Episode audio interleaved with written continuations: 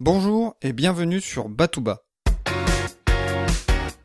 Ensemble, redécouvrons les bases de la culture générale avec enthousiasme et simplicité. Je m'appelle Emmanuel et je suis là pour vous transmettre mon goût et mon plaisir d'apprendre.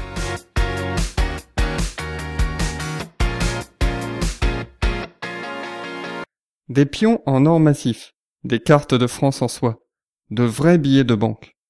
Parmi toutes les éditions du Monopoly, en voici une bien utile, surtout pour un prisonnier pendant la Seconde Guerre mondiale. La section 9 de l'intelligence militaire britannique, le MI9, avait pour but d'aider les prisonniers de guerre à revenir en Angleterre, et ce par tous les moyens. À l'instar du célèbre Q de la série James Bond, Clayton Hutton était en charge de trouver tous les trucs et astuces pour permettre aux prisonniers de s'évader. Pour s'évader, un des objets les plus précieux est une carte géographique. Mais une carte en papier présente de nombreux défauts.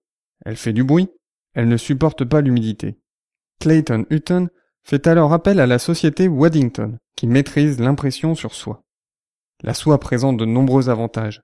Elle résiste à l'eau, elle ne fait pas de bruit quand on la manipule, et elle brûle sans laisser de traces. Mais comment faire parvenir aux prisonniers ces objets si précieux? C'est là qu'entre en jeu le Monopoly.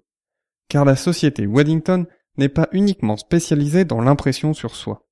C'est aussi elle qui commercialise, en Europe, le Monopoly. Tout d'abord, un petit peu d'histoire.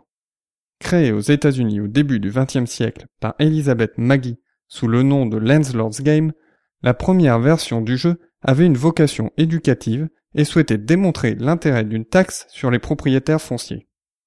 Entre cette première version et le début des années 1930, les joueurs adaptent les règles, modifient le plateau, et de nombreuses variations du jeu sont créées.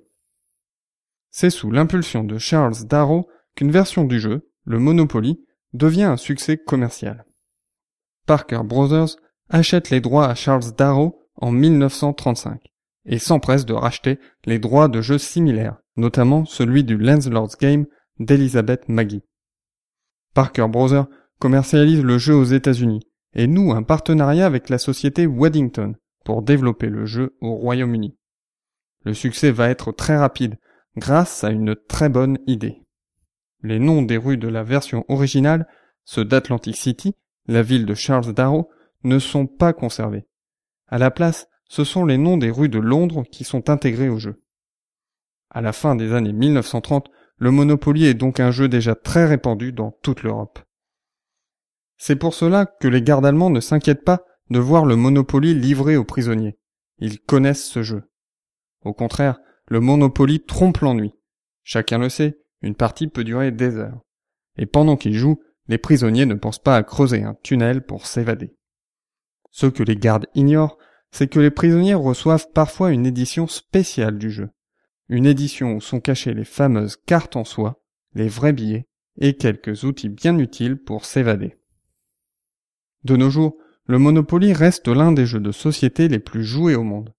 Au total, 275 millions d'exemplaires ont été vendus dans 111 pays en 43 langues. Il existe des centaines de versions de Monopoly.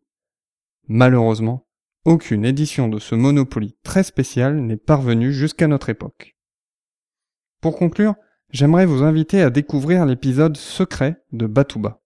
Pour cela, inscrivez-vous à la newsletter en vous rendant sur www.batouba.com et vous recevrez cet épisode secret immédiatement. Pour ceux qui sont déjà abonnés, vérifiez vos emails, vous devez l'avoir reçu. Allez, je ne vous en dis pas plus et je vous dis à très bientôt. D'ici là, restez enthousiastes, prenez soin de vous et de ceux qui vous entourent.